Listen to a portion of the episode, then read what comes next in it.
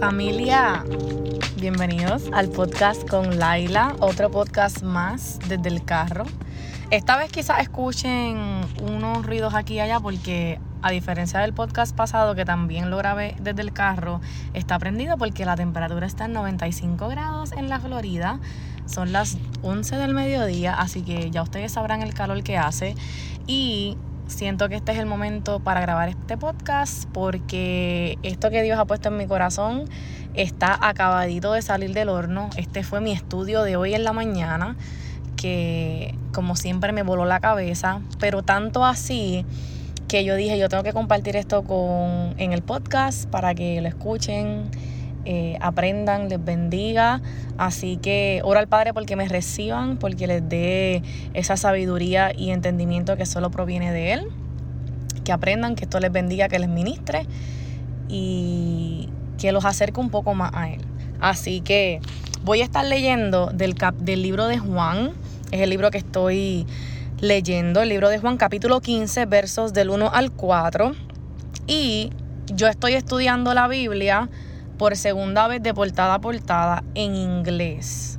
Cuando digo de portada a portada es que la estoy, la estoy leyendo completa, pero no voy necesariamente en orden. La estoy leyendo en inglés, eh, la traducción NTV, que en inglés se llama New Living Translation, en español se llama Nueva Traducción Viviente.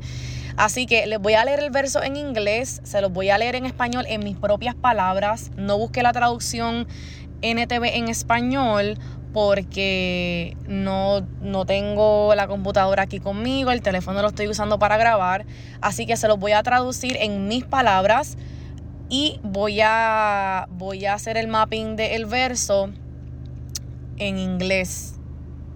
Espero que me entiendan. Anyway, anyway, anyway. Se los voy a leer. Eh, Juan capítulo 15, versos del 1 al 4 dice, en inglés primero leo, I am the true grapevine and my Father is the gardener. He cuts off every branch of mine that doesn't produce fruit, and he prunes the branches that do bear fruit, so they will produce even more. You have already been pruned and purified by the message I have given you. Remain in me, and I will remain in you. For a branch cannot produce fruit if it is stirred from the vine, and you cannot be fruitful unless you remain in me. En español y en mis propias palabras dice, yo soy la vid. Y mi padre es el jardinero, por darle una, una palabra. Esto es Jesús hablando, ¿ok? Directamente Jesús. Dice el verso 2. Él corta cada rama, o sea, cada rama de mí que no produce fruto. So Jesús es la vid que tiene ramas. Y todas esas ramas que no producen fruto, Dios las corta. Y poda esas ramas que sí producen fruto para que produzcan aún más. Ustedes ya han sido podados o recortados y purificados por el mensaje que yo les he dado. Permanezcan en mí y yo permaneceré en ustedes, porque una rama no puede producir fruto si está apartada de la vid y ustedes no pueden ser fructíferos si no permanecen en mí. Repito, eso lo traduje en mis propias palabras, pero me voló la cabeza y vamos a, vamos a unpack este, este verso, repito, Juan capítulo 15, versos del 1 al 4. Está diciendo Jesús que Él es la vid, que Él es la vid y que su padre es el jardinero. ¿Qué hace un jardinero? Un jardinero cuida del jardín, un jardinero corta, recorta y planta en el jardín. El jardinero es quien le echa abono, el jardinero es quien sabe eh, qué cantidad de agua necesita el jardín o la planta que él está, eh, que él tiene a su cuidado. Así que, primero, carácter de Dios. Él es el jardinero de nuestras vidas. Él es el que le da forma, Él es el que nos da el abono, Él es el que nos da el agua que necesitamos para crecer, Él es el que planta la semilla, Él es el que nos da todos los nutrientes, de Él recibimos todos los nutrientes que necesitamos para crecer, para aprender y para recibir todo lo que necesitamos para caminar en lo que Él nos ha llamado a caminar. Dice que el jardinero corta toda esa rama que no produce fruto. Las ramas están eh, las ramas vienen de Jesús, ¿ok? Nosotros eh, mediante Jesús venimos al Padre, dice la palabra. Así que Él es ese puente que, que, nos acerca al Padre. Por eso tenemos que venir a Jesús, creer que Jesús es nuestro Salvador, para entonces poder recibir todo eso que el jardinero, Dios, tiene para nosotros. Así que dice que el jardinero corta toda rama que no produce fruto y que poda, o sea, que recorta. Recortar, eh, en, este, en este caso, vamos a, nos referimos como cuando te recortas el pelo y te lo cortas. Te lo cortaste, te lo trepaste por los hombros. Te lo recortaste, fue que te recortaste las puntas. Por lo menos así son los términos que yo uso, así yo lo veo. Así que el corta de raíz todo lo que no produce fruto y él recorta para darle forma, recortamos para dar forma eh, esas ramas que sí dan fruto para que produzcan aún más. Así que eh, antes de seguir, estamos viendo que en las dos ocasiones Dios está recortando, en una corta y en una recorta. En una corta de raíz lo que no da fruto y en la otra recorta para, para que produzca aún más. Así que cuando hablamos de recortar estamos hablando de quitar, de disminuir.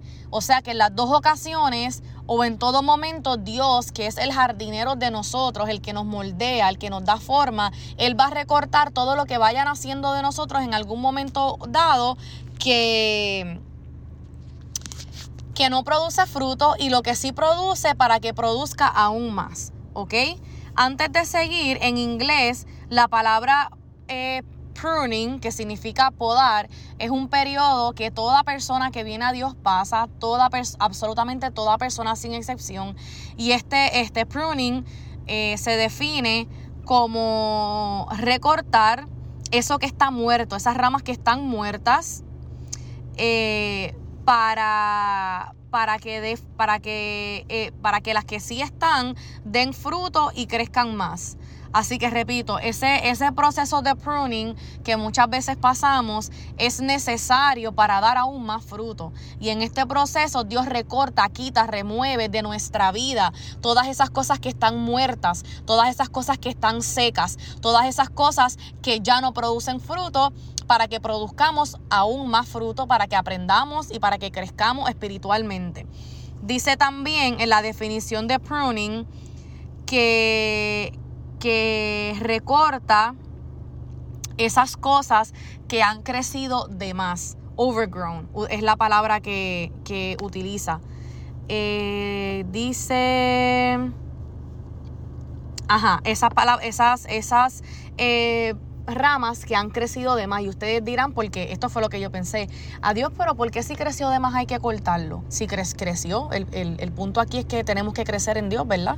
Aumentar nuestra fe, crecer espiritualmente. Y es que algo que ha crecido de más, algo que, que está overgrown, está cubierto en plantas que se salieron de control. Así que algo que ha crecido de más es algo que se salió de control. Y como está en descontrol, pues Dios tiene que recortar de igual manera. Algo que creció de más, eh, me viene a la mente una casa abandonada que el pastizal, se llama pastizal cuando ya está bien alto, eh, se salió de control. Eh, yo he visto cuando vivía en Puerto Rico, ¿verdad? Que me topaba con una casa abandonada esto no pasaba todo el tiempo, pero creo que todos hemos visto una casa abandonada. El pastizal era tan alto que a veces era hasta más alto que nosotros, en aquel entonces porque yo era más pequeña. Así que el pastizal o eso, eso de nosotros que ha crecido por demás está fuera de control. Eh, cuando algo está fuera de control no tiene dirección. Eh, los pastizales, porque repito, es lo que me viene a la mente, son altos, eh, molestan, cuando no puedes caminar bien entre ellos porque te, te tapan la vista y el camino tienes que ir con un machete o algo para ir cortando para poder caminar. Eh, repito, no te dejan ver lo que hay al otro lado porque el pastizal está, tan alto que no te dejan ver, o estás caminando a ciegas, pero sin seguridad. Así que por eso, eso que crece de más, eso que está overgrown, eh, Dios también lo tiene que remover porque, repito, está en descontrol, no nos deja ver, eh, nos obstruye el camino y no es seguro porque tú no estás viendo lo que hay al otro lado, tú no estás viendo, eh, está ¿cómo se dice? Obstaculizando es la palabra.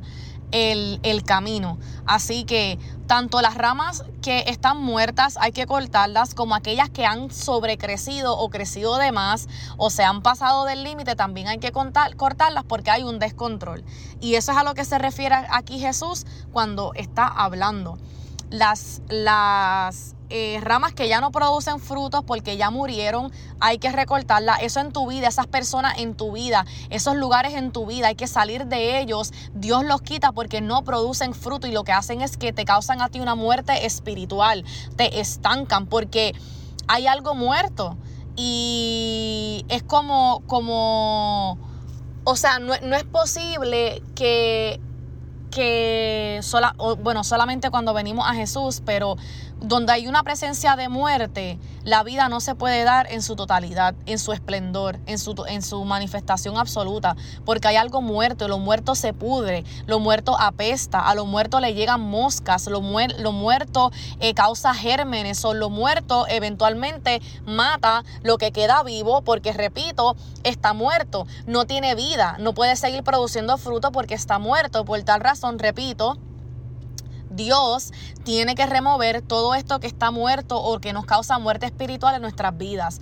Porque esto es importante, porque cuando venimos a Dios sentimos que todo el mundo nos da la espalda, sentimos que lo perdemos todo y si lo voy a perder todo, ¿por qué voy a venir a Dios? Si la gente me da la espalda, ya no me quiere y ahora me señalan y me juzgan, ¿por qué yo vengo a Dios? Bueno, venimos a Dios porque Dios se encarga de sacar todo eso que te causa la muerte, todo eso que por tantos años, cuando yo hablo de muerte espiritual, yo estoy hablando de depresión, cuando yo hablo de muerte espiritual, estoy cansando de una tristeza que, que, no puedes ni siquiera explicarla. No eres, no eres eh, próspero en lo que estás haciendo, no encuentras propósito, te sientes vacío. Eso es una muerte espiritual. Y cuando venimos a Dios, que Dios es la vida y la luz, Dios trae a la luz eso que está muerto en ti. Y por tal razón lo saca, lo remueve y nos muestra el camino de, que lleva a la vida, que es el de Él.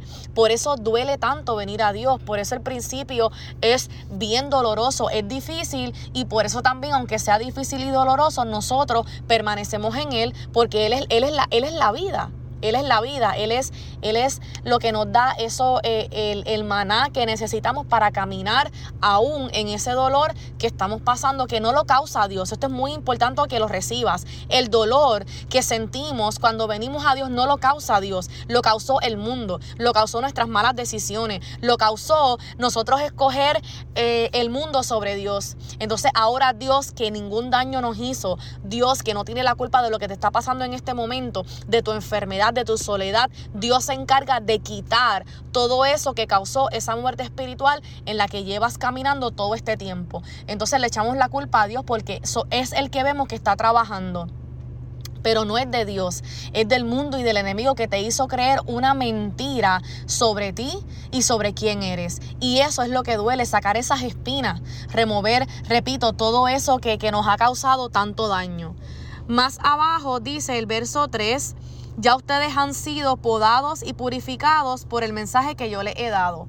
Nosotros em, venimos a, la vida, nosotros venimos, ¿verdad? Salimos de esa muerte espiritual cuando, le, cuando conocemos a Dios. Y eso solamente pasa a través de, de la palabra de Dios. Eh, esta mañana hablaba con una amiga, comentaba sobre Oseas capítulo 15, en la que Dios habla sobre que lleva a Israel al desierto y que solamente en el desierto tienen la palabra del Padre, porque la palabra del Padre es comida para nosotros, es ese alimento que necesitamos en nuestro desierto para seguir caminando, porque la palabra del Padre, Él dice, establece quién tú eres, para qué tú viniste, cuál es tu propósito. Tanta, yo, yo crecí toda mi vida con el que quieres ser cuando grande, porque ese es tu propósito, la identidad de tu carrera. Yo quiero ser doctor porque, pues, ok, te gusta la medicina, pero luego adoptas la identidad de un doctor. Pero tú no solamente eres un doctor, tú eres un hijo del Padre que vino a sanar, que vino a, a a caminar en las cosas eh, que Dios haya escogido, predestinado para ti. ¿Entienden? Así que eh, por tal razón dice que somos podados por la palabra que ya Dios nos ha dado. La palabra es lo que nos da vida, la palabra es lo que nos confronta y saca a la luz nuestros pecados, no para, para juzgarnos, escúchame bien. La palabra del Padre no te juzga, la palabra del Padre saca a la luz los pecados, la muerte que hay en ti para que te alejes de ella y para que sanes. Aquí, mientras estamos hablando, Dios no te está juzgando. Allá arriba sí. Allá arriba son otros 20 pesos como yo digo. Aquí vivimos en la gracia del Padre. La gracia del Padre es que todos los días, en cada segundo, mientras yo hablo ahora mismo, puedes arrepentirte y venir a Jesús y decirle, yo te quiero conocer, yo te necesito en mi vida, yo necesito que mi vida cambie, que dé un giro, yo necesito volver a la vida, yo necesito salir de esta depresión. Eso lo puedes hacer ahora y Dios no te va a juzgar, ni siquiera te va a rendir cuentas, ni te va a, a llamar por tu pecado, porque ese no es Dios. Eso lo hace el enemigo y es lo que has creído por todo este tiempo.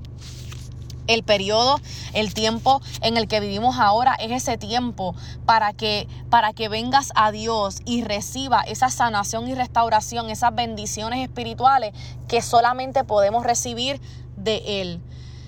El 4 dice, permanezcan en mí y yo en él. Esto es demasiado importante porque no vas a poder sobrellevar el, periodo de, de, podación o de pruning, no vas a poder permanecer en el desierto ni salir de él si no permaneces en Jesús porque entonces solamente cuando permanecemos en Jesús, cuando permanecemos estudiando la Biblia, cuando permanecemos en un cuerpo en la iglesia, en grupos, estudios bíblicos, escuchando música de oración, eso es permanecer en Dios, escogerle todos los días. Y solamente cuando permanecemos en Dios, entonces podemos vencer al enemigo, entonces podemos salir de la depresión, entonces podemos caminar en nuestro, en nuestro propósito y aceptar la identidad que Dios ha eh, destinado para nosotros. Luego dice, porque una rama no puede producir fruto eh, si está fuera de la vid.